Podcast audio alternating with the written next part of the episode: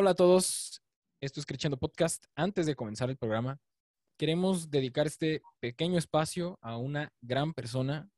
Eh, queremos dedicar este, eh, pues eh, antes de iniciar el programa, este, este, este espacio a, a Dani.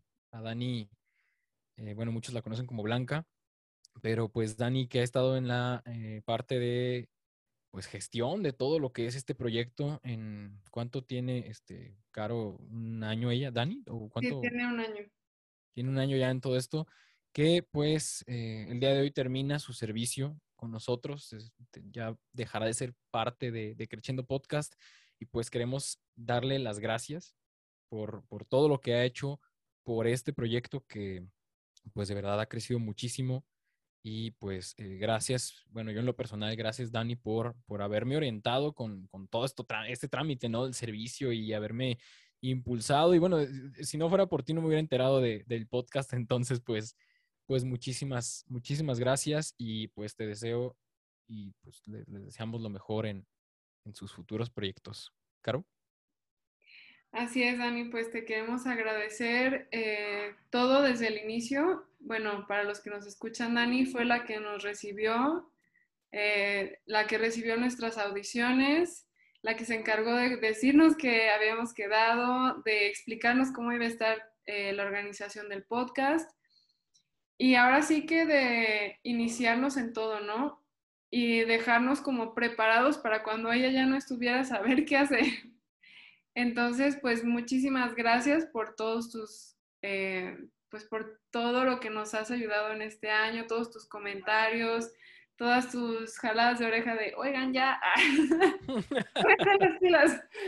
Este, y ahora sí de que de ponernos el ejemplo, ¿no? Porque sin ese ejemplo, probablemente ahorita nosotros estaríamos vueltos locos con la logística eh, para llevar a cabo este proyecto y un proyecto así, aunque sea nada más un podcast, un video, tiene muchísima planeación. Y sin la persona que se encarga de la logística, esto no funcionaría. Así es. Gracias Dani por, por estos pilares pues que dejas de, de en este Creciendo Podcast que va para, que va para arriba y promete mucho más. Te quedas en nuestros corazones y te deseamos muchísimo éxito en el futuro. Esperamos verte brillar por ahí. Bueno, no por ahí, en los escenarios más top, porque eres lo más y ahora los dejamos con unas palabras de Dani. Hola, ¿qué tal? Mi nombre es Blanca Daniela y pues estaba encargada de la logística y de la dirección creativa dentro de Creciendo Podcast. Y pues digo estaba porque los chicos me pidieron que hiciera este video a manera de despedida porque pues ya terminó mis horas de servicio social con ellos.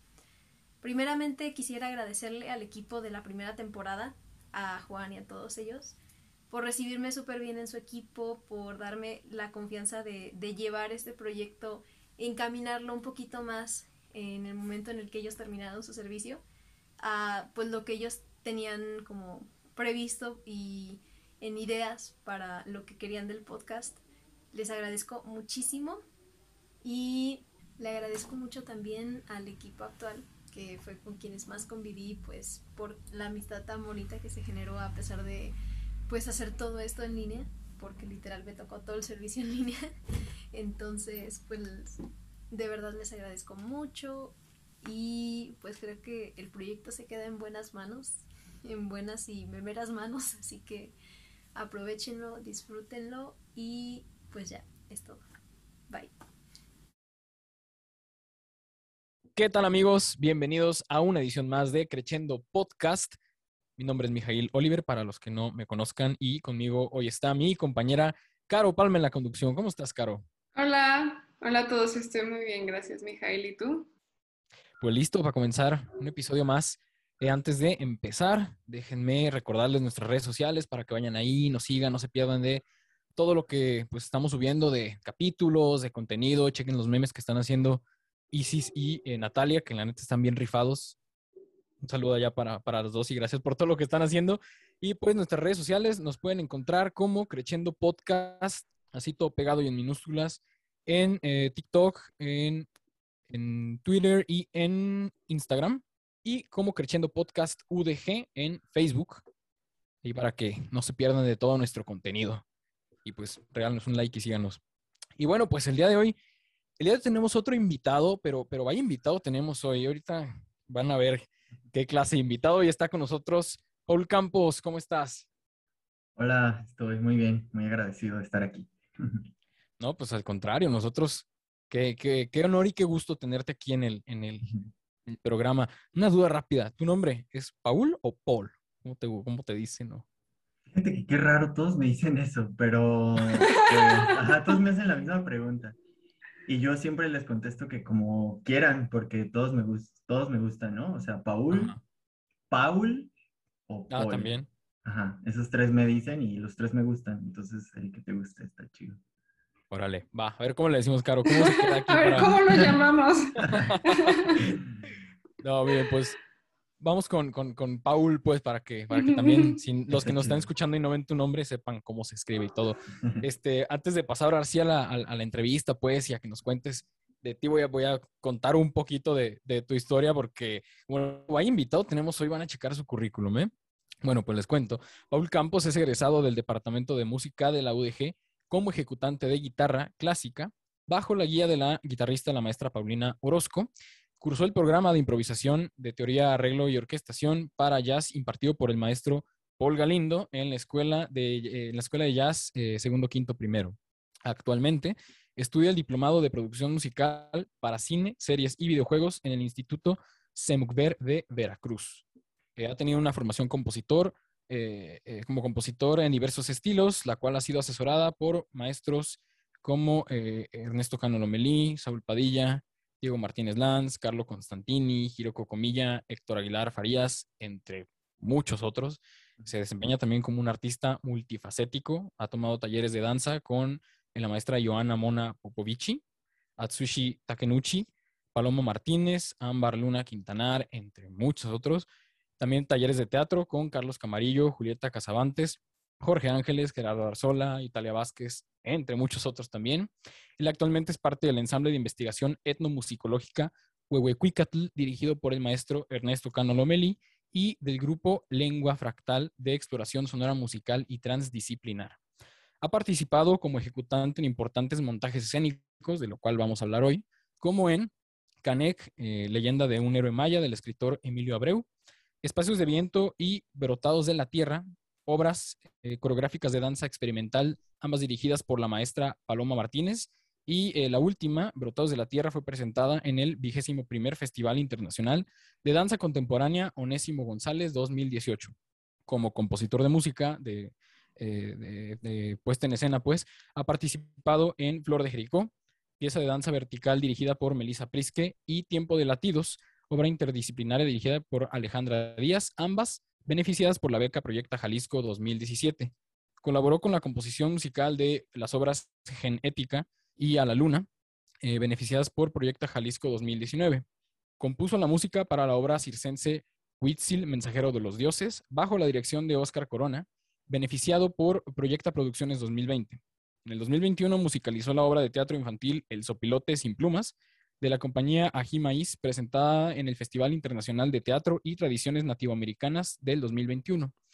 Además, en 2020 fue beneficiado por el programa Fonca Contigo en la Distancia, con el proyecto La Composición Musical a través de otras disciplinas artísticas. Y más recientemente, eh, fue beneficiado por el programa Raíz México Giras Artísticas, con el proyecto Notas Floreciendo, con el grupo Lengua Fractal. ¿Qué hubo? Yo cuando, de verdad, este, eh, eh, Paul nos hizo, nos hizo favor de mandarnos su, su, currículum puesto, lo que ha hecho.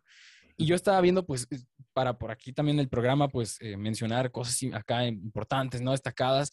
Y dije, no inventes, lo resumí, me quedó una hoja, de verdad. ¿Cuánto has hecho? Yo me quedé como... Sí, estás ¿Qué pesado. invitado vamos así? ¿Qué invitado tenemos hoy? Este, pues, bueno, vamos a... Vamos comenzando. Cuéntanos entonces un poquito de en qué consiste tu trabajo de, eh, de, musicalizar una puesta en escena. ¿Qué es esto? Ponerle música a baile, a teatro, a circo, entre muchas otras cosas. Um, pues es una pregunta bastante así como general, bastante abierta y, amplia, pero creo que lo puedo resumir como tratar de resaltar las emociones que mm, se quieren expresar a través del cuerpo, ¿no? A través de los diálogos y a través del movimiento, ¿no? De lo visual. Es como mm, si yo veo estas manos, como tratar de representar esas manos en, sonido, ¿no? Si yo veo una pintura, ¿cómo sonaría esa pintura? Y ahora si esa pintura se mueve, ¿cómo se vería, cómo sonaría el, el movimiento, ¿no? Ahora si esa pintura hay un personaje que está hablando, pues todo eso es como, todas esas cosas que están ahí, al final para mí son emociones, ¿no? Son emociones que, que tratan de expresar desde otras disciplinas, ¿no? Desde el teatro, desde la escenografía del teatro, ¿no? Desde el vestuario del teatro, de la danza, por ejemplo, todo el movimiento que podría ser bastante abstracto como la música misma, pues ver qué emociones eh, trata de, de expresar, ¿no? Y eso sería como el trabajo de musicalizar, ¿no? Como una podría ser seguir los movimientos y otra contrastar de esos movimientos, pero acompañar en la emoción, ¿no? Que bueno, puede ser algo complejo de explicar, pero me parece que por ahí podría ir. No, está súper claro. Bueno, nunca me había puesto a pensar en la definición, pero creo que está excelente, ¿no, Mijail? o sea, yo creo así como, wow. No, y, algo como dice eh, Pablo, o sea, el hecho de, de musical, de, de, ¿cómo decirlo? Traer algo intangible como es la música, algo tangible, algo visual, ¿no? Que son las artes, eh, escenas o artes plásticas, como mencionabas. O sea, si es un reto, o sea, pensarle, ¿no? Ver qué, qué cosas encajan para que la gente eh, realmente se quede con esa sensación, con esa experiencia, ¿no? Es, es trabajo pues, de, mucho pensarle, pues, de mucho, de mucho ingenio, mucha creatividad, la verdad. Sí, definitivamente se necesita eh, saber qué vas a resaltar, ¿no? Porque bien podrían poner ellos cualquier canción, bueno, no cualquier canción, pero la canción que ellos quisieran y podría funcionar, pero esto de musicalizar sí le da un toque muy especial a la hora de verlo así, ¿no? Como el sello de la obra. Y, Paul, ¿cómo te empezaste a interesar por musicalizar proyectos? ¿Cómo te nació la curiosidad o cómo empezaste? Pues bueno, así, me voy a ir así a cuando tenía como unos nueve años. Ok. es algo muy infantil, pero realmente cuando me autoanalizo, creo que por ahí iría. Yo pues jugaba con mis juguetes, así tenía unos G.I. Joe, y me acuerdo de poner música mientras jugaba. O sea, me ponía audífonos y toda la música así, ah, uh, como que tratado de ponerle un soundtrack a mis, juegos, ¿no? Así, a mis aventuras, digamos, ¿no? Eh, ya más recientemente, o sea, eso es como de antaño, pero ya más recientemente eh, yo estaba en la escuela de música, pero me quise meter a la escuela de CEDART. Entonces, eh, ahí mi novia entró a teatro y yo entré a música, ¿no?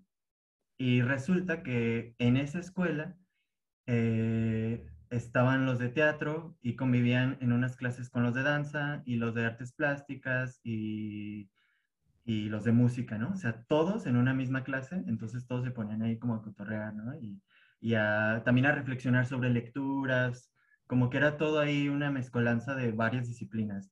Y entonces cuando había al final que montar, digamos, los de teatro, eh, una, una mini obra de 15 minutos, pues querían música en vivo, ¿no? Al menos eso es lo que eh, mi novia, Lu, en ese momento me pedía, ¿no? Oye, pues musicalizar esto y yo, ah, pues sí, nunca lo he hecho, pero sí, ¿no? Entonces esos fueron los primeros acercamientos. Y simultáneamente conocí al maestro Cano, eh, o sea, fue como muy ahí todo ligado.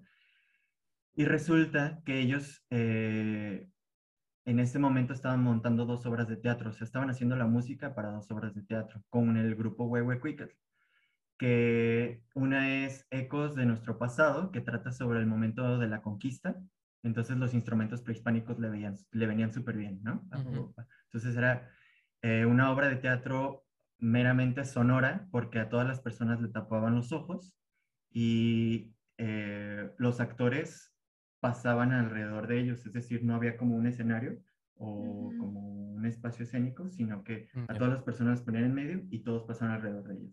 Entonces eso fue como una experiencia así como muy enriquecedora, como muy contemporánea, como muy otra cosa que no, que no había visto. Y además estaba montando también Canek en ese momento cuando yo entré, ¿no? Entonces, pues fue eso, como ver todas las disciplinas ahí moviéndose, ¿no? O sea, como las proyecciones, los títeres, los actores y siguiendo con la música y los instrumentos prehispánicos y ta, ta, ta, ta, ta siguiendo los movimientos, de, de repente una canción que, que, musicalizaba un momento ahí como más ameno, o sea, era como toda una mezcla de, de cosas, ¿no? Y a mí me pareció como algo muy libre al final, como, ah, puedo meterle esto y puedo hacer como, ya sin pensar en compases, sin pensar en tiempos, sino era como algo muy diferente a lo que venía haciendo antes, ¿no? Ahí fue como esas mis primeros acercamientos, ¿no? Wow, está increíble. Eso de la obra de teatro donde los espectadores les tapan los ojos. Eh, no sé, qué experiencia tan interesante, ¿no? Porque me imagino que debías incluso de sentir a la persona pasando, ¿no? Sí, de hecho esa obra me gusta mucho, se montó antes de la pandemia y ya por eso no se ha montado, pero es, es algo muy, una experiencia como única, así lo pondría, ¿no? Porque sí, eh, o sea, escuchar un grito al lado de ti y además te pasan flores o chocolate o cosas como si estuvieras en un tianguis eh, de, de, los barrios aztecas, digamos, antiguos. Este, los españoles así se escuchaban. Eh, en realidad había muchas cosas muy interesantes porque los actores llevaban latas, pero parecía que sonaba la armadura ¿no? Entonces, esas cosas también a mí me parecen musicales, pero son cosas que no necesariamente son instrumentos musicales, ¿no? Sí. Entonces, todo eso, como todo un diseño sonoro, toda la música en su conjunto, me pareció así como algo muy, muy chido. Creo que ese es un gran debate, ¿no? Aunque no son instrumentos musicales, producen algo que podría llegar a ser musical eh, lo pongo con signo de interrogación porque pues sí hay, hay personas que tienen opiniones diferentes, ¿no? Pero es muy interesante saber explorar todos estos límites y de hecho tenemos una pregunta sobre los instrumentos más adelante. Ya, nos vas a platicar más. cuéntanos ahorita eh, que, bueno, platicas todo esto de generar unas sensaciones y hacer que la gente se transporte a, a esto a estos escenarios, pues, incluso cuando no los están viendo. ¿Cuál es tu proceso creativo? Eh, tomando en cuenta, pues, que también has tú compuesto, ¿no? Eh, música para este tipo de, de, obras. Eh, ¿qué, ¿qué, es lo que piensas? ¿Qué es lo que, o sea, te pones tú como en papel de lo demás? ¿O como por dónde empiezas a, a crear esto? Mm, sí, bueno, los procesos creativos son súper complejos, ¿no? Sí Mm, en cada obra y en cada obra como de danza o de teatro o de circo, todas son diferentes, ¿no? Y todos son diferentes. No hay algo como que puedas esquematizar, ¿no? ¿Cómo le voy a hacer? O, hacer una metodología, pues así, ¿no? Porque cada persona es diferente también, o sea, además de la disciplina, cada director, directora tiene una visión súper diferente, ¿no? De lo que quiere hacer en su obra de teatro, ¿no? En su obra de circo, danza. Y además, las temáticas también son diferentes, ¿no? Entonces, digamos, eh, hay como diferentes formas que, que, yo he experimentado. Una es ver la obra completa y que los directores me digan, mira, quiero música aquí, aquí y aquí. Y eso es como súper fácil, ¿no? Así como que, ah, bueno. Y bueno, ¿qué emociones pasan por aquí? La ves, tú medio haces una lectura eh, hablas con el director, la directora y empiezan a intercambiar ideas, ¿no? Ah, bueno, pues a mí me gustaría esto, que suene esto, la emoción es de enojo, entonces tiene que ser algo que, es, que te mueva, ¿no? Entonces tú ya le vas proponiendo instrumentos, le vas, él te va diciendo como que sí, ah, esto sí, esto no, a mí me gustaría algo atmosférico, ¿no? Esa es como una, ¿no? Que podría ser, que a mí me funciona porque es como más rápido el proceso, ¿no? Entonces ya cuando yo llego a casa, pues ya es como, ya tengo una idea como súper clara y ya tratas, empiezo a, componer, ¿no? Eh, desde ahí puedo escoger instrumentos y me los llevo ya a la mente y, a la casa, ¿no? Eh, otras es, oye, necesito la música para hacer la coreografía, ¿no? Entonces yo tengo que hacer la música primero y ellos me dicen, necesito estas energías, ¿no? Que aquí sea una energía muy movida, muy alegre, eh, que, pero que de pronto se caiga, como si llegaran, eh, por ejemplo, en Huitzil, como si llegaran unos colibríes y todos estuvieran revolotando y de pronto vuelve a empezar la música y ahora este, todo es así como algarabía, ¿no? Oye, aquí yo tengo una duda, por ejemplo, cuando una persona que no es músico te dice, oye, ¿sabes qué? Este, necesito que pase esto y esto y esto, o sea, eso tú, tú le puedes dar la duración que quieras o él te dice tantos segundos de esto, cómo, cómo es la comunicación pues entre alguien que a lo mejor te lo puede decir ya con el lenguaje musical, eh, no exacto pues, pero para que tú lo trabajes más fácil, eh, con, a, comparación de alguien que a lo mejor tiene una idea pero no logra concretarlo de manera musical. ¿Cómo logras tú asentar eso?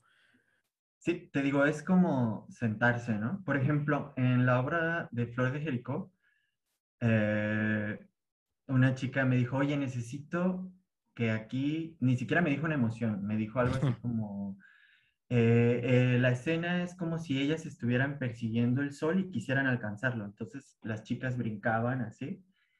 Y yo dije, mm, pues, eso, ah, pues eso como lo musicalizas, ¿no? Así, claro.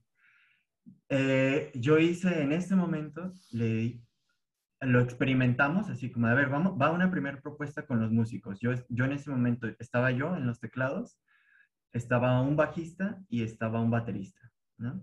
Y yo tenía algunos instrumentos prehispánicos y la guitarra. O sea, tenía guitarra, teclado y instrumentos prehispánicos. Entonces le dije, yo estaba con una eh, atmósfera como si fuera la del campo y el sol, como si fuera esa, de, esa pesadez de que vas en el campo, ¿no? Entonces yo dejaba una atmósfera ahí como, como desértica, ¿no? Como algunas notas, este, como lentas, ¿no? Lentas, unas notas lentas y repetitivas, ¿no? Como si fuera cansado escuchar eso, ¿no? Y entonces yo le dije al baterista, cuando ellas estén saltando, haz un solo de batería. Tú solo ves sus movimientos y haz un solo de batería y que se mueva para que se sienta esa emoción de que ellas están eh, queriendo alcanzarlo y cuando las veas cansadas vas bajando eh, la velocidad y los golpes. Hasta que todo vuelva a esa pesadez y ellas se calmen. Y también la iluminación nos daba como esas pautas de duración, era como más libre, no era como pensar cinco minutos, era como en cuanto la señal de la luz se vaya apagando, esa es la señal, ¿no? Le dicen el cue, ese es el cue para que todo vaya apagándose. Entonces la música también, entonces va yendo para abajo, ¿no? Ya. Oye, Paul, yo tengo una pregunta. Todo eso, bueno, esa supongo que cuando lo presentaste fue tu primera propuesta, así les dijiste, pero ¿llevaban algo escrito? ¿O después lo escribiste o es como una libre improvisación? Ah, no, eh, yo había escrito la parte de los teclados. Ok, las notas sí estaban escritas. O sea, sí había, sí. era tonal, por así decirlo, ¿no? Ajá, sí, sí es tonal, sí. Sí es tonal, estaba escrito, creo que era la mayor, todo así, nos pasábamos a fa, bla, bla, Y yo metía una flauta prehispánica como si se sintiera esa pesadez, era como toda una revoltura de estéticas. Y el bombo eh, estaba, eh, al inicio de la escena, el bombo se mantenía, tum, tum, ¿no? Tum, tum. Pero cuando las chicas empezaban a, brincar y a, buscar eso, al sol, ya era su señal para empezar a hacer un solo libre, o sea, ni siquiera se tenía que meter al tiempo de la atmósfera, porque era más notas, pero en un sentido de atmósfera. Y ya, era como por ahí.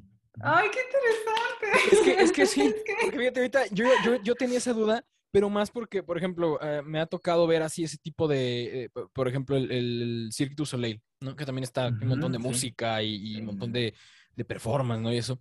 Y una vez lo estamos viendo en la tele con mi familia. Y, y una, no me acuerdo ni, ni qué, no, me acuerdo qué, qué, obra era, pues, de Cirque du Soleil, que todos tienen nombre. No me acuerdo que lo estamos viendo. Pero era una parte así como muy loca, ¿no? Y mucha música y todos tocando. Y me pregunta mi, mi papá, me dice, oye, o sea, todas las funciones lo tocarán igual, o sea, le sale igual siempre, o sea, están tocando ahí a lo loco, ¿no? Porque, o sea, es algo que uno se pone a pensar como de, neta lo traerán escrito, pero pues sí me imagino que hay como, em, como tú dices, ¿no? Cues o, ciertos, ciertos señalamientos que te van indicando, es como un film scoring, ¿no? O sea, vas poniendo ahí como marcadores, ¿no? Para, para ir sabiendo qué más o menos metes, ¿no? Lo que tú ya llevas escrito. Y ya se dará lo libre que dices tú.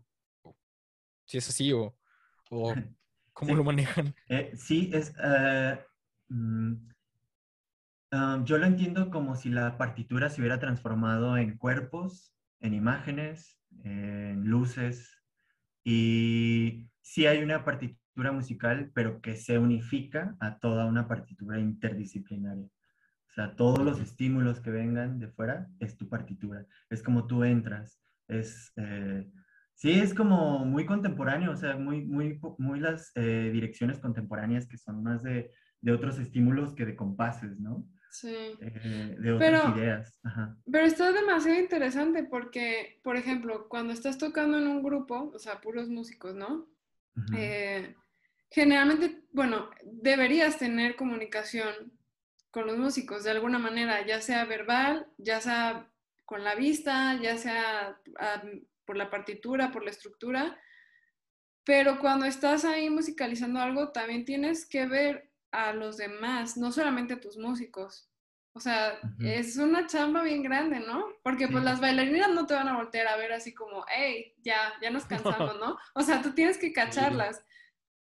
Sí. Ok. Sí, totalmente. De hecho, eh, es muy, a mí, en las primeras veces que musicalizaba en vivo, porque esto es musicalizar en vivo, no es grabado que ya lo pones ya. Sí, también es otra bolas. cosa. Sí.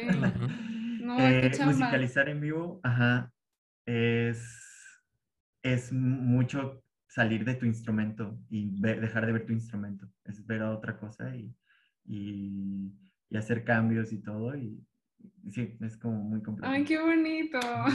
Está muy chido. sí. Qué bonito. Oye, Paul, y bueno, hablando de, de los instrumentos, em, ¿cómo eliges con qué instrumento trabajar? O, por ejemplo, ¿cómo eliges cuando no es precisamente un instrumento, pero dices, bueno, quiero este recurso sonoro? ¿Cómo se te ocurre eso? ¿O, de- o- o qué recursos sonoros has usado, por ejemplo? Sí, pues por ejemplo, eh, para salir de los instrumentos musicales un poco, hay una obra que musicalicé de teatro en el que me dijo, en el que trataba sobre una mm, violación de una mujer, ¿no? Entonces, para mí era un tema muy denso sí. y yo lo que quería, yo me dio como mucha libertad, ¿no? Entonces le dije, ay, pues yo quiero retratar con la música como la, lo basura, la basura que es la sociedad ahorita, ¿no? O sea, Ujú. entonces utilicé eh, un pedazo de lámina, eh, tres botellas de vino tinto, eh, unas llaves y una botella de plástico. Como si todo eso, y todo era percutido, ¿no? puse un, un gra- pregrabé como unos teclados, unas atmósferas así como de disonantes y unos ritmos eh, también como pues lentos, digamos, y, y como, como si estuvieran trabados, como si fuera una radio trabada. Entonces, como los tenía que seguir en vivo, pues era un poco hacer como todas esas mezcolanzas, ¿no? De, con los, con las botellas, como si casi, casi las quisiera romper. También era como cierto performance desde lo musical, como Claro. moverte así, este, mover las eh, llaves, estrujar el, el plástico, ¿no? Como que si todo eso eh, acompañara lo basura que se, es una persona al violar a una mujer, ¿no? Como, Ujú. ¿qué, qué persona podría ser como un desecho de la sociedad? Casi, casi, casi, ¿no? Ok. Eso es lo que yo quería representar, por eso utilicé esos, esos Ajá, es- esos instrumentos, o sea, e- Se específicamente... volvieron instrumentos, ¿no? Bueno, Ajá, eso- bueno, ajá, qué estos chido. objetos, pero los usaste, o sea, porque los objetos en sí- eran, son basura, pues, son, son desechos, ¿no? Y los usaste para representar un desecho. Es que, es que esas son las referencias que me Sí. encantan, porque meten cosas escondidas a veces, fíjate, eh, eh, a lo mejor es un poquito distinto, pero hace poquito vi el, el musical este de, de Hamilton, que seguramente lo conocen. Y- y- y meten así, o sea, uno no, no tiene idea, pero ya que uno se pone como a analizar qué onda, y, o, o escucha pues o lee detrás de, de cámaras pues qué pasa. Y no, pues es que para este, esta, esta eh, escena donde que, que la guerra y esto se utilizaron así de que hicimos ruido con balas, por decir algo, ¿no? Obviamente no pasó, pero es que ese tipo de referencias que, que uno no se da cuenta que, que dices, que, o sea, qué cosa, que o sea, hasta ahí hay como cosas eh, ingeniosas pues para representar, se me hace muy chido, muy sí, interesante. sí. Sí, está muy interesante. A mí también, por ejemplo, ahí está Hans Zimmer en la de Superman, que te metes, eh, pues él utiliza, él habló con un músico que hacía música con láminas, creo, pero con un arco de, de violín. Entonces los hacía sonar así como... Mm". Pero él decía que quería que sonara el, el, metal, el acero, como si fuera Superman, pues, o sea, como ese tipo de referencias, pues, también te dan como libertades, ¿no? Y en el teatro es, es eso, como hay muchas libertades también, ¿no? Sí, sí, bro. E, esas libertades, pues, digo, qué, qué, gacho que fuera todo cuadrado, la neta, porque esa libertad como que va con la libertad de pensamiento de todos, ¿no? Entonces uno vuela ahí. Qué, qué, qué, qué interesante, ¿verdad? Eh, oye, y em, del, este proceso, pues, de musicalizar, em, no sé, ¿qué, cuál, cuál, ha sido uno de los que más te han, te han gustado, en el que tú participaste eh, principalmente compositor, pues, que hayas que hayas, este, qué es lo mejor que has obtenido, pues, de parte de, del público, su reacción o esa obra? ¿Qué efecto has, has, logrado que dices, esto salió increíble, ¿no? Que todos lo vivieran así. Pues, mm, creo que fue el de Flor de Jericó, porque la directora me dio muchas libertades y como que ella y yo estábamos, ya habíamos trabajado antes, ¿no? Entonces ya el punto en el que llegamos a montar esa obra, ya estábamos muy conectados, yo ya entendía lo que ella quería, ¿no? Aunque me dijo esto de, ah, que el sol me dé la cara, yo ya casi lo entendía, ¿no? Y le mostraba una primera propuesta y se quedaba. Solo eran adaptar pequeñas cositas, ¿no? Como, ah, quiero que alcance el sol y ah, aquí, aquí, se baja, bla, bla, bla. Eran como ya cositas muy específicas, ¿no? Y me gustó porque lo hice con dos amigos, eh, los que les comenté que era el bajo y la batería, ¿no? Y yo utilicé la guitarra, unos teclados, samplers, este, sonidos atmosféricos y los, los instrumentos prehispánicos. Entonces era como, pues todos los recursos que yo quería, meterlos ahí, ¿no? Eh, y cualquier idea que yo propusiera era como bien recibida y a través de eso también se hacía la, la coreografía.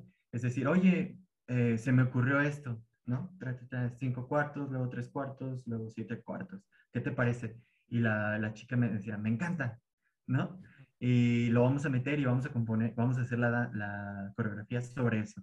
Entonces era como súper enriquecido, era más un colectivo, eh, una creación colectiva que ella dirigiéndome, ¿no?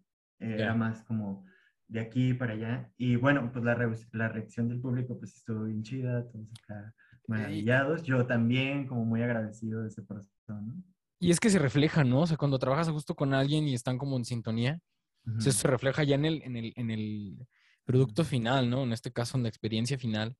Porque no es como esa, eh, como dices tú, esa interacción más como ya este entre compas, entre amigos, que entre eh, lo que me pide el, el cliente, ¿no? Eso, está... Ajá, exactamente. es muy bueno. Sí, justamente.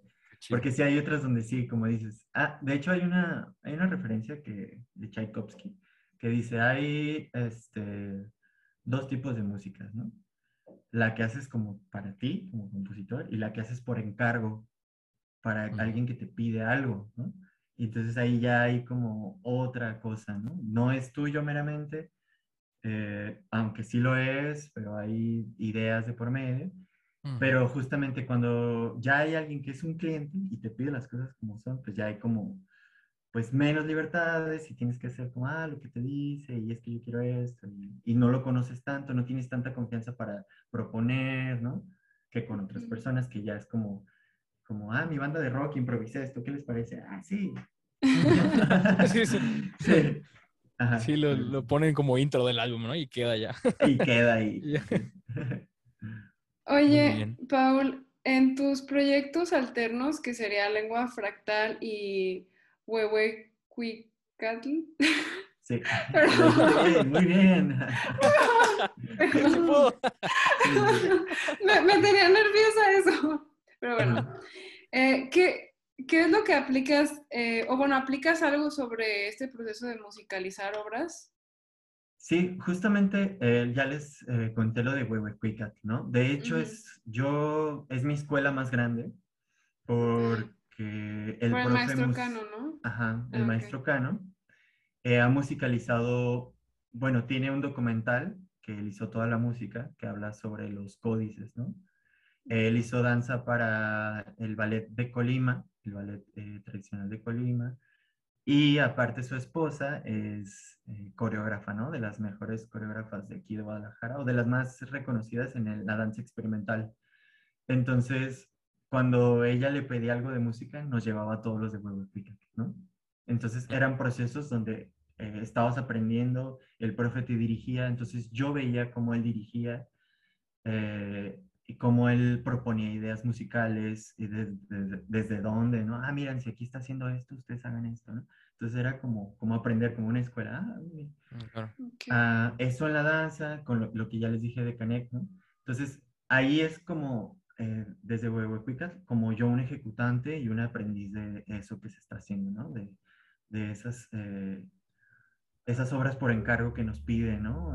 tanto su esposa como otros bailarines, como las obras de teatro, y ver y cómo nos explica él los procesos del documental que hizo, eh, de la música que hizo para el documental y de las danzas, ¿no? Él nos explica como, uh, miren, esta canción es una suite de la danza de Colima. Entonces, son cuatro partes que en realidad estaban en la danza, pero aquí, aquí representan eso. Entonces, ustedes imagínense, para interpretarla, que aquí hay eh, un personaje que está escribiendo eh, toda la historia en un códice, ¿no? Entonces, ok, ¿no? O sea, mientras estás tocando te estás imaginando eso y entonces son como estímulos que no tienen que ver tanto con la música, pero que al mismo tiempo sí, ¿no? Como que te enriquecen toda tu ejecución. Eso es como y, y, al haber tú tomado eh, clases tanto de teatro como de, de danza, pues tú también o sea, aquí sí uno, o sea, tú te puedes poner en el papel de, a ver, si yo estuviera haciendo esto, pues que me, o sea, tú, como que lo sientes, ¿no? Siendo músico también, tú mismo creo que tienes más nociones, ¿no? De qué podría funcionar, ¿no? Para, para todo esto puesto en escena. Eso creo que es algo muy bueno, ¿no? Complementarlo con, o sea, que tú, que tú mismo te hayas formado con, con esta, de esta manera, pues, interdisciplinar, que te da, pues, mucho más, mucha más variedad, pues, de, mucha más creatividad, pues, en, todo esto. Sí, pues, sí. Dime, dime, no, Ah, pues no, o sea, imagínate, yo estaba ahí con las chicas de danza y me decían, a ver, Paul, métete a los ejercicios. Y yo, ah.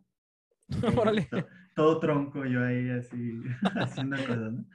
Pero con el tiempo me fue gustando porque también el cuerpo es una expresión súper chida, así súper inexplorada por mí. Y sentí como que ahí pude hacer más cosas y moverme y entonces entendía qué es lo que querían ellas, ¿no? Ya, así que estímulos buscaban, ¿no? Desde la música.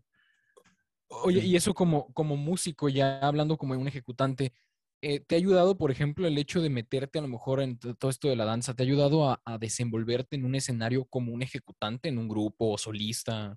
¿Cómo has visto que eso ha qué, efectos ha tenido en ti, pues?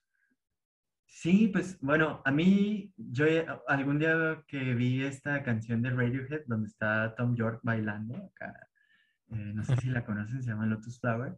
dije, ah, algún día me gustaría hacer eso, ¿no? Qué chido. Eh, y sí, eh, realmente he querido meter la danza mientras dejo un loop o algo así, o dejo las voces grabadas y todo así, o todos están tocando y yo ponerme a danzar, ¿no? Y a cantar mientras estoy danzando. Me parece como muy interesante también, me parece que el performance musical, como desde lo musical, también es algo poco explorado, pero que también es muy bueno, aunque es difícil porque la danza, al mismo tiempo que cantas, es así como ah, cantar, o sea, sacar el aire o... es cardio puro, pues. ¿no?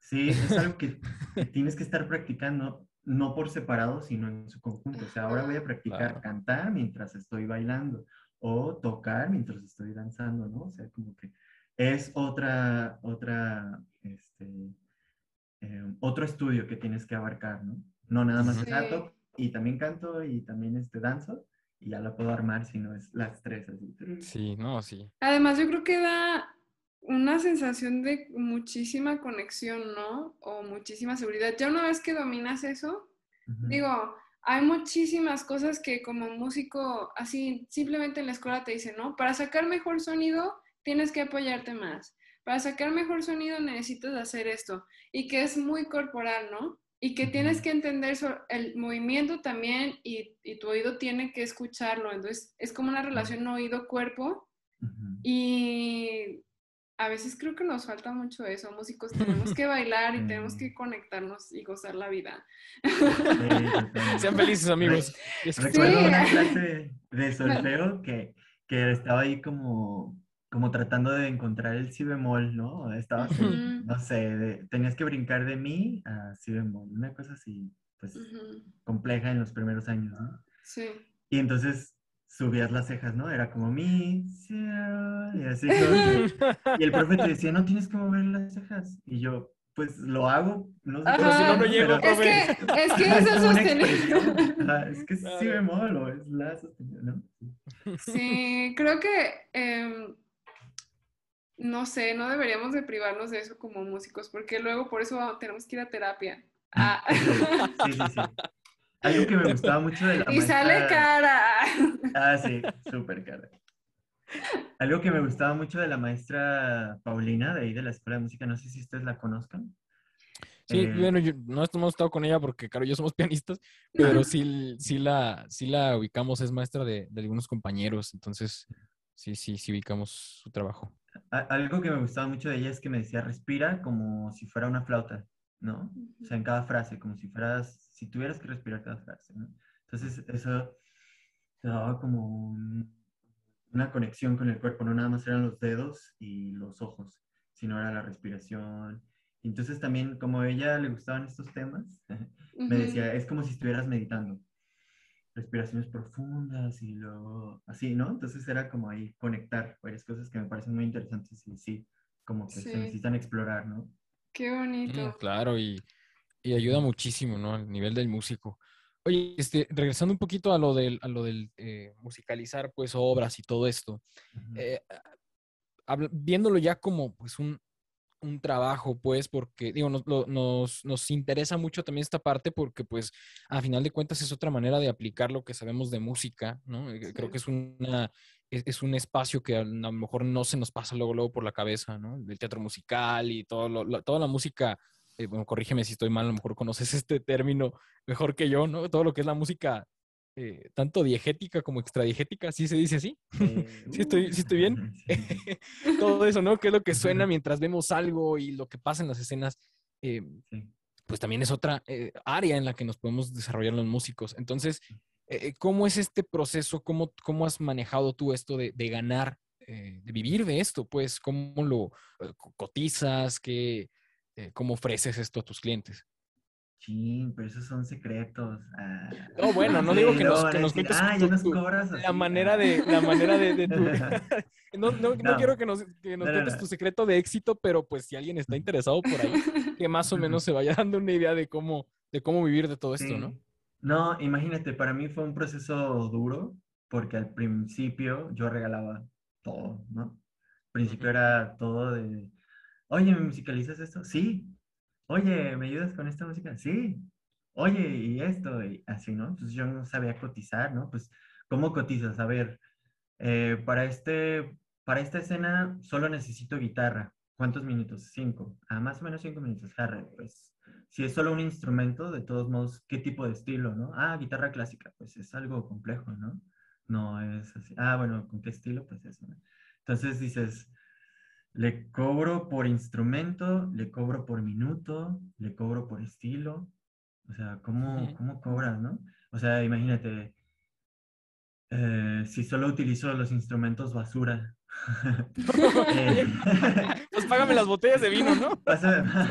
¿no? Así como, ¿cómo cobras, no? Así. Entonces dije, bueno, si en un minuto yo utilizo más de cinco instrumentos, pero son solo atmósferas, pues no voy a cobrar tanto, ¿no? O sea, una atmósfera realmente es algo sencillo de hacer a que si me pides contrapunto en un solo minuto, ¿no? Con varias voces, ¿no? Digamos. A varias voces, ¿no? Entonces, sí fue algo complejo. de hecho, todavía no lo aterrizo bien, pero trato de, de ver como el sapo pedrada, ¿no? pero, pero refiriéndome al concepto, ¿no? Al concepto, si necesita algo como solo sintetizadores, cinco minutos, eh, eh, más atmosférico, eh, todo más monótono, digamos, algo que acompañe, no que sea tan protagonista, entonces cobra un poco menos, ¿no? Si es este si, es en es- si lo musical es lo protagonista, entonces yo lo tomo como una pieza musical en donde yo voy a intervenir como, con muchas ideas, con, con muchos instrumentos, con más libertades, entonces cobro más por esos cinco minutos, ¿no? Que, que por, que por los otros cinco minutos de solo dos instrumentos, ¿no? Entonces, por ahí iría como, ¿qué concepto es? Ah, ¿solo necesitas esto? Pues no, no necesitas tanto, ¿no? De mí no necesitas tanto, o sea, de mi tiempo que voy a invertir en componer esto, no necesito tanto, ¿no? Entonces, Ya. cobro un poco menos, ¿no?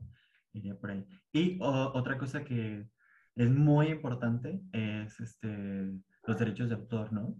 O sea, Sí. puedo cobrarte poco ahorita, pero no tienes los derechos, ¿no? Y en un año más tienes que empezarme a pagar regalías por eso, ¿no? O llegas a acuerdos con ellos, ¿no? Un año más, dos años más, porque me ha pasado que se mueren las obras. Es decir, eh, hago música, cobro tanto, pensando que eh, pues la obra va a tener vida, se, va a ver, se van a hacer temporadas cada año y no, se mueren. O sea, ya no la vuelven a montar nunca más. Entonces las regalías pues también se mueren, ¿no? O Sí, claro, se pierde. o vuelven a mí, pues yo puedo hacer ya lo que quiera con ellas, pero pues eso, ¿no? Es, es, es como muchas cositas por ahí, como muchos detallitos que se tienen que ver.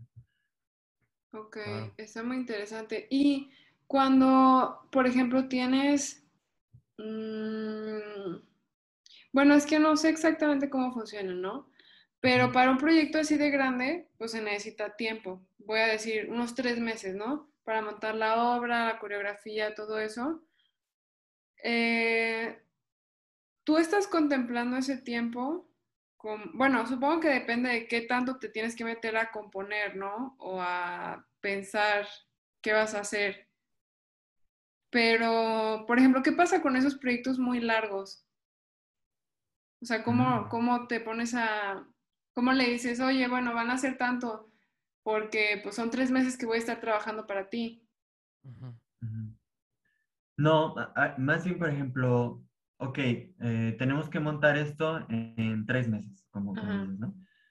¿Cuándo tú ya tienes toda la obra? ¿O cuándo tienes la primera escena? Ah, la tengo Ok. la primera escena en dos semanas. Ah, en dos semanas me llamas para ir a tu ensayo. Es decir, Ok. para el primer acercamiento. Ah, las siguientes dos semanas ya tengo casi todo el montaje. Ah, ok, lo voy a ver y te voy mandando propuestas. Pero no es trabajar como, como los tres meses, Ok. sino yo le le- lo resumiría como en 15 días de esos tres Ah, meses, ya. O sea, las Pero, puras ah, sesiones de trabajo. pero sesiones de trabajo, ajá, como 15 Ok, sesiones de trabajo, ¿no? Ajá, y, Mm, y ya. en, en varias semanas, ¿no? Di- distribuida en varias semanas. Ajá. Ok, Y- Por ejemplo, bien. ahorita hay, hay una obra que estamos montando desde hace dos años por la pandemia. Oh, ah, claro. Eh, ahí sí fueron como ensayos todos dos meses y luego parado, ¿no? Todo. Entonces, es una obra que ya está pagada, ya me pagaron la composición, pero que al mismo tiempo, como yo estoy actuando, voy a, voy a actuar y voy a estar este, tocando al mismo tiempo, o sea, es música en vivo, también se vuelve como súper complicado, porque ya no le puedes cobrar, o sea, ¿sabes? Es como, es- el director es tu compa, ¿no? Las actrices son tus compas, sabemos que no hay dinero, sabemos que se vino la pandemia, que no pudimos estrenar a tiempo, es, es muy complicado, a mí me parece que es muy Ok. complicado, pero pues eso, vas viendo con quién sí puedes continuar, con quién sí necesitas que te pague, pues porque es tiempo, con quién vas a ver al final en el evento cuánto sacan todos y lo distribuimos, ¿no? Ok. Es ahí como, ujú, ahí. Oye, en esta situación de la pandemia, digo, yo en la música, acá no me enteré de nada, pero en la, en la, en esto del teatro, pues, en la escena, eh, ¿algún apoyo del gobierno o algo que les hayan dicho o nada? Mm, pues creo que en general hubo a, a, este, a artistas, no sé si les tocó el Sumarte, no sé si lo vieron por ahí. ¿Nos tocó qué? Es que se cortó un poquito. Eh, ajá, no sé si les tocó la convocatoria Sumarte. Ah, ya, no, a ver, cuéntanos qué fue eso. Ah, pues, eh, te decían, oye, toca desde tu casa algo, grábate y, este, y te damos 8 mil pesos, ¿no? Eso fue de- del Estado. Ah, ok. Entonces, pues yo no la saqué, pero este, era por, por convocatoria, ¿no? En la pandemia hubo eso en Jalisco. En la Ah. federación fue este justamente en el que me apoyaron, que fue el de Fonca, Contigo en la Distancia, ¿no? Ah, ok. te Ujú. daban dinero por unos videos que también, o sea, todo tenía que ser como digital para, para que se presentara, ¿no? En, en todo el país. Y pues eso, sí hubo algunas cosas, la neta, pero lo malo es que, pues si te sacabas el de la federación, Mm, ya no puedes Eh, sacar el otro. ya no puedes sacar el otro, ajá. Ujú, Entonces, claro. digo, pues le da más campo a los demás, pero pues también no te daban tanto en ninguna de las dos. O sea, es muy poquito, ¿no? Ni la renta, o sea. Sí, sí. Ujú. pues, Sí, qué cosa. Oye, este, ¿alguna, alguna experiencia chistosa, acá curiosa que te haya pasado? Digo, ya nos contaste la de que querían acercarse al sol y que no sabías cómo hacerle, pero algo así que hayas hecho, no sé, algo chistoso o algo acá loco que te haya pasado en, en esta chamba. Que te acuerdas ahorita. chistoso. mm, O interesante o paranormal, no sé. paranormal. Pues puedo contar mi experiencia sobre esta última obra que, que hice. No es paranormal, pero sí tiene que ver con, o sea, influye en la composición. Ok. Ajá. Eh, mientras yo componía la, la música para la última obra que hice, eh, me gusta contarlo porque es como muy loco. Y aparte saco ese trauma que tuve. Fue en enero y febrero. Fue en enero y febrero. Entonces me marcaron y me dijeron, oye, estamos a punto de estrenar, necesitamos música con instrumentos prehispánicos, pero también con el- elementos electrónicos. Y ah, una semana antes, eh, mi suegro había caído, eh, le había dado COVID y llevaba inconsciente un día y, y les dijeron, necesita oxígeno, ¿no? Entonces me fui a vivir a la casa de mi novia todo un mes, trayendo oxígeno y llevando y rellenando tanques de oxígeno, tra, tra, tra, tra, tra, mientras componía todo, ¿no?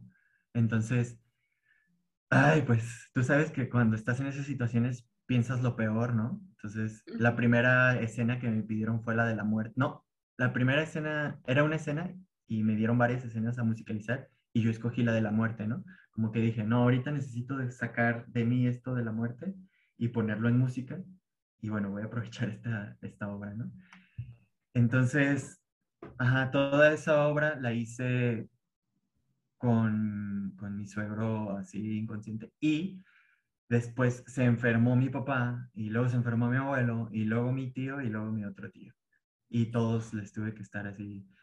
Entre que iba, a- o sea, llevaba el oxígeno, duraban tres, cuatro horas, componía, se acababa, llegaba y volvía. Así como que todo era un caos no.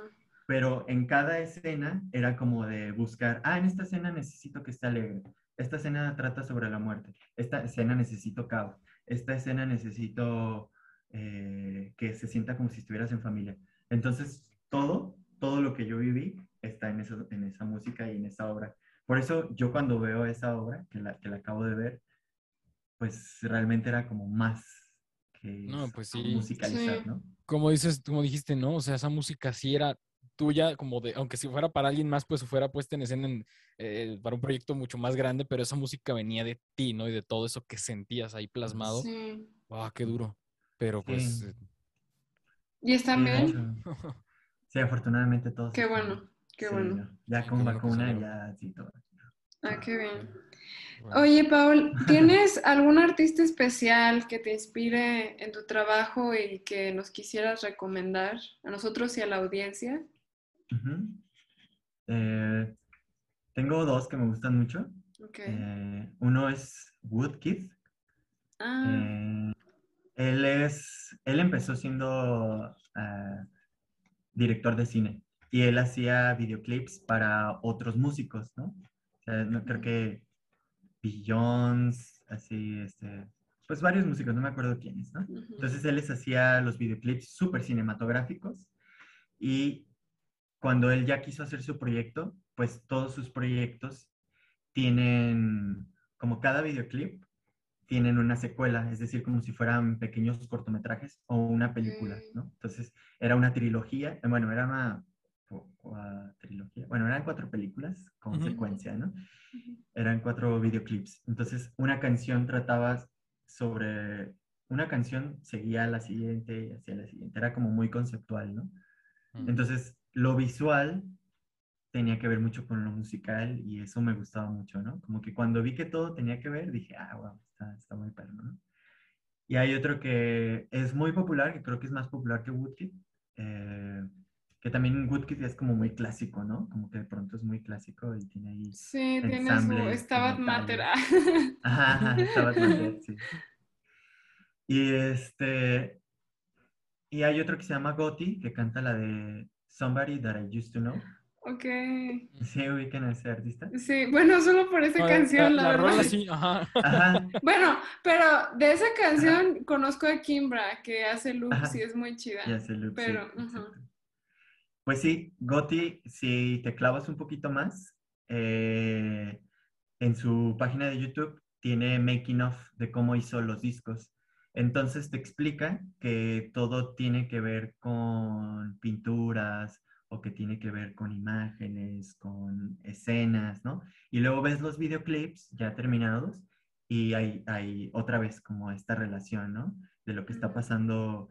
eh, por ejemplo, hay una que se llama State of the Art y entonces eh, es un órgano, que ese órgano, eh, como quien dice, encanta a los humanos que lo tienen, ¿no? Entonces el órgano se empieza a mover con las notas Ah, y luego empiezan a salir Guau. así. Bueno, muchas cositas ahí que, que me gustan, ¿no? Pero eh, para volver un poco al proceso creativo que él tiene en estos making of, él, por ejemplo, va a un, a un pueblo abandonado que le dicen el pueblo de los sonidos, ¿no? Eh, en Australia, donde él vive. Entonces empieza a tocar los barandales, empieza a tocar muchas cosas, ¿no? Unos, unas, este, ¿cómo se llaman? Bueno, muchas cosas así de metal, ¿no? Así como que, como que era un lugar que, que le gusta y lo escuchas en el disco. Los amplía, lo mete y ese es su punto de partida. Algo muy, un cotidiáfono, que es como le llama Héctor Aguilar. Los cotidiáfonos se vuelven como el punto de partida para toda la composición. Y eso me, me gusta mucho, me inspira mucho, ¿no? Como buscar esas cositas, diferentes puntos de partida para ya toda una canción. Y para hacerlo conceptual, ¿no? Todavía. Pues ahí está la, la recomendación del, del invitado de hoy para que, para que tomen nota en sus casas y, y busquen esta- estas obras. Oye, este, ya para casi terminar, eh, tú que también estuviste ahí en la UDG como estudiante, para los que nos escuchan de la universidad, pues, ¿qué recomendarías tú o qué te gustaría si todavía estuvieras estudiando ahí, pues, y, y- y ya estuvieras interesado por esto? ¿Qué te gustaría que hiciera la escuela para mejorar o para incluir inclu- eh, este, esta interdisciplina, pues, eh, entre artes plásticas, artes eh, escénicas, ¿no? ¿Qué, podría funcionar? ¿Cómo podríamos aprovechar teniendo a lo mejor Quad Belén ahí a un lado, que están ahí los de danza, ¿no? O sea, ¿qué, podría funcionar? ¿Qué, qué- Sí, tú qué- ujú. qué- qué propondrías? Pues yo propondría dos cosas. Uno, que no sé si fuera una clase o una optativa o un taller o un laboratorio permanente, para mí tendría que ser permanente, creativo. O sea, porque yo en todo lo que estuve de la escuela no hubo nada que incentivara mi creatividad, como fuera de, pues, la armonía o el contrapunto, pues no es algo que te genere algo de creatividad, no son ejercicios creativos, pues, ¿no? Entonces, a mí me gustaría que hubiera alguien que guiara eh, eh, estos procesos, ¿no? Como de hoy vamos a hacer un ejercicio de musicalizar, por ejemplo, esta pintura, ¿no? O de hacer un dibujo y después del dibujo hacer una, eh, una, una canción, ¿no? Muy libre, o sea, no tiene, si hay quintas paralelas, no hay problema. No es O pecado. sea, no es pecado. Cualquier armonía, cualquier ritmo, cualquier métrica, todo es bienvenido, ¿no? Solo por el mero hecho de generar eh, una práctica creativa. Porque para mí eh, la creatividad o, o el, o el cerebro es como un músculo. O sea, la creatividad es algo que también se tiene que estar como este, ejercitando, ¿no? Todo el tiempo Ujú.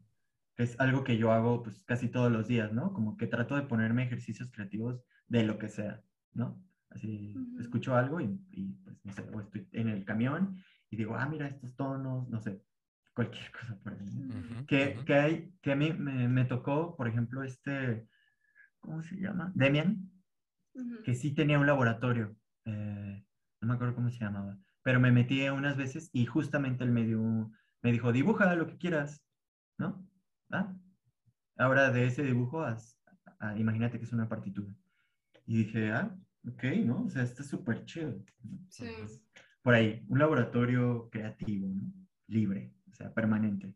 Que entren y que salgan y que este, no tenga continuidad, pero al mismo tiempo se sienta que sí, que te quedas y aprendes, ¿no?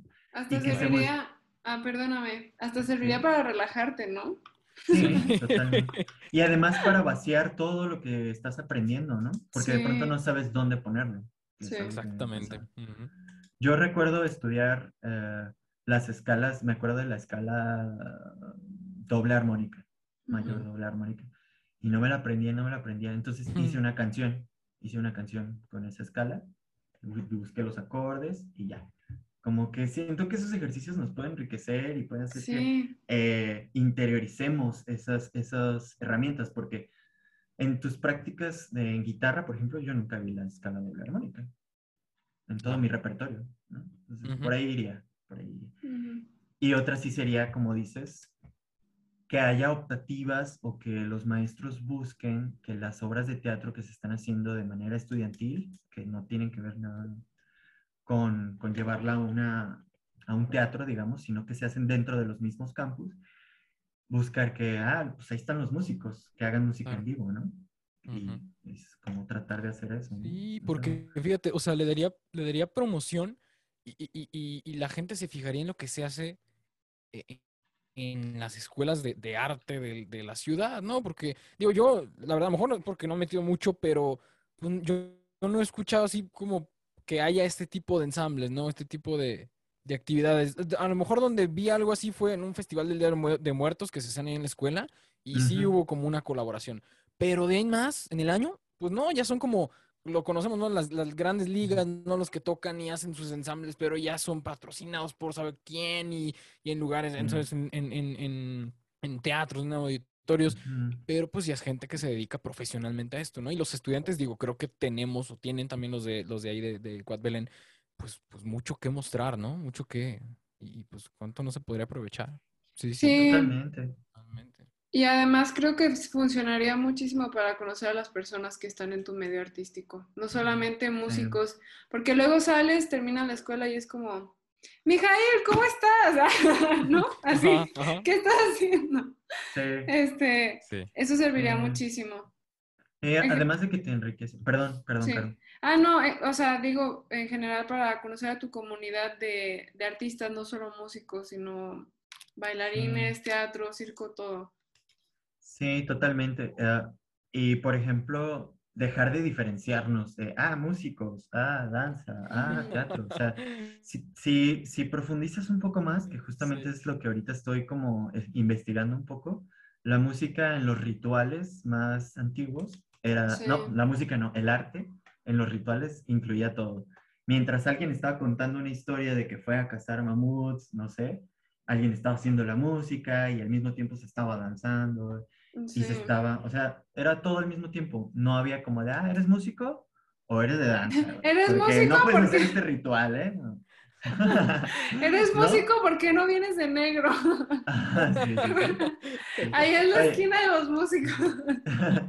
Entonces, eso, ahorita las artes, para mí, ya en las calles, no en las instituciones, en las calles, ya es todo, ¿no? Entonces te mezclas, es otra vez volver a lo primigenio, ¿no? Entonces, mientras una persona está cantando, está haciendo un performance y hay músicos atrás y hay mapping, o sea, se incluye la tecnología, hay títeres, ¿no? Y, y bueno, creo que además, y, ah, agregando a esto de que se musicalice teatro y, y con, la- pues, con los músicos de ahí de, de UDG o de otras instituciones, otras escuelas, ayuda a que no se centre todo lo clásico porque venimos de mundos muy diferentes. Yo tocaba puro rock antes. ¿no? Entonces, yo no tocaba clásico para las obras de teatro, sino que yo metía mis guitarras, mis pedales, efectos. Entonces, era como un poco, pues, no sé, o sea, lo que es tuyo, ponerlo ahí en práctica, ¿no?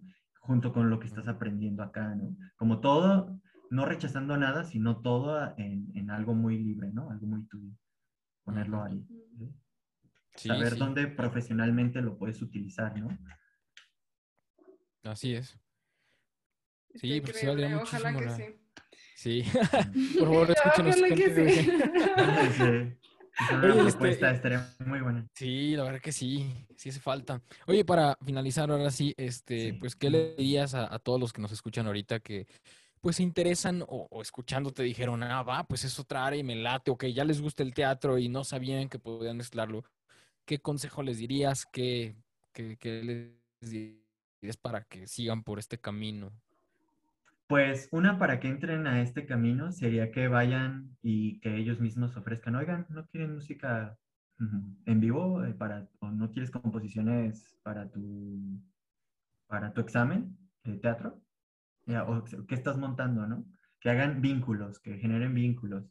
Eh, y pues, no sé, o sea, que no se, no se encierren en burbujas, pues, de yo soy músico y ya, ¿no? Que se metan a, a talleres de teatro, porque eso les enriquece, que se metan a talleres de danza, que se metan a talleres de máscara, que se metan a talleres de cine, que se metan a todo tipo de talleres que tengan que ver con otras artes, porque a mí me parece que eso es lo que se hacía antes. Se reunían pintores, músicos, escritores, y todos convivían, platicaban y hacían un manifiesto. Ah, este es el surrealismo, y, o sea. ¿no?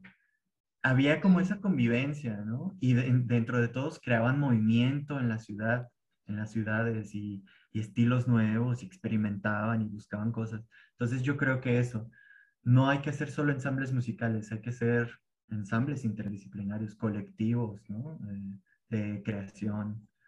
Eh, buscaría eso, o sea, si ya yo toco la trompeta, pues puedo tocar trompeta en esta obra de teatro haciendo esto, o grabándolo, ¿no? Lo puedo grabar en mi casa, les mando los, los tracks y que ellos los disparen, ¿no? Pero ya está tu música sonando y aunque sea cualquier instrumento, pues puedes hacer arreglos, ¿no? No que no nos limitemos al solo clásico tampoco, ni a compases, ni a nada, ni a métricas, o sea, que, que exploremos, ¿no? Que exploremos, que tengamos esa hambre de explorar otros mundos. Muy bien.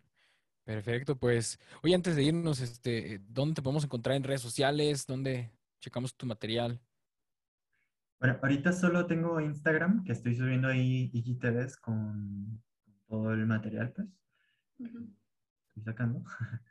Realmente no soy mucho de redes, o sea, como que trato de Instagram, pero bueno, ay, no voy a ahondar en eso. Eh, YouTube, tengo, voy a subir algunas cosas y próximamente voy a sacar mi música en Bandcamp Ajá, ah, y en tarjetas semillas, que es este, tarjetas que puedes deshacer. Bueno, descargas tu música, la deshaces y tienes semillitas de romero, por ejemplo, o. Órale. Y ya, Órale. ¿Y cómo, cómo No sé. estás en Instagram o tus proyectos? ¿Cómo Ah, eh, estoy como campo.silvante. Ok, y YouTube como Paul Campos. Ajá. ok, muy bien. Súper, pues ahí está, para que vayan a buscarlo y vayan a seguirlo y le den like. Y, En YouTube se también, si me quieren agregar, estoy como Paul Campos y subo muchos memes, pero también cosas musicales. Pero es más de compas ahí. es más de compas ahí. Sí, sí me pueden agregar también.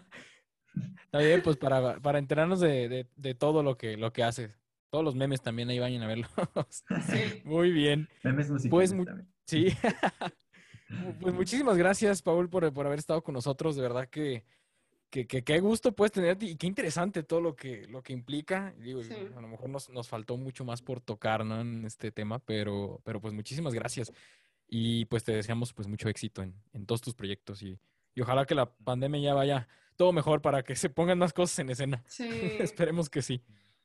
Sí, muchísimas gracias eh, pues por darme este espacio, Mijail y Caro. La verdad es que su trabajo en, en Crescendo es, es algo pues que se agradece, ¿no? Y yo, lo, yo me acuerdo cuando inició, este, ahí estar en la escuela de música y la neta se me hizo algo súper chido, ¿no?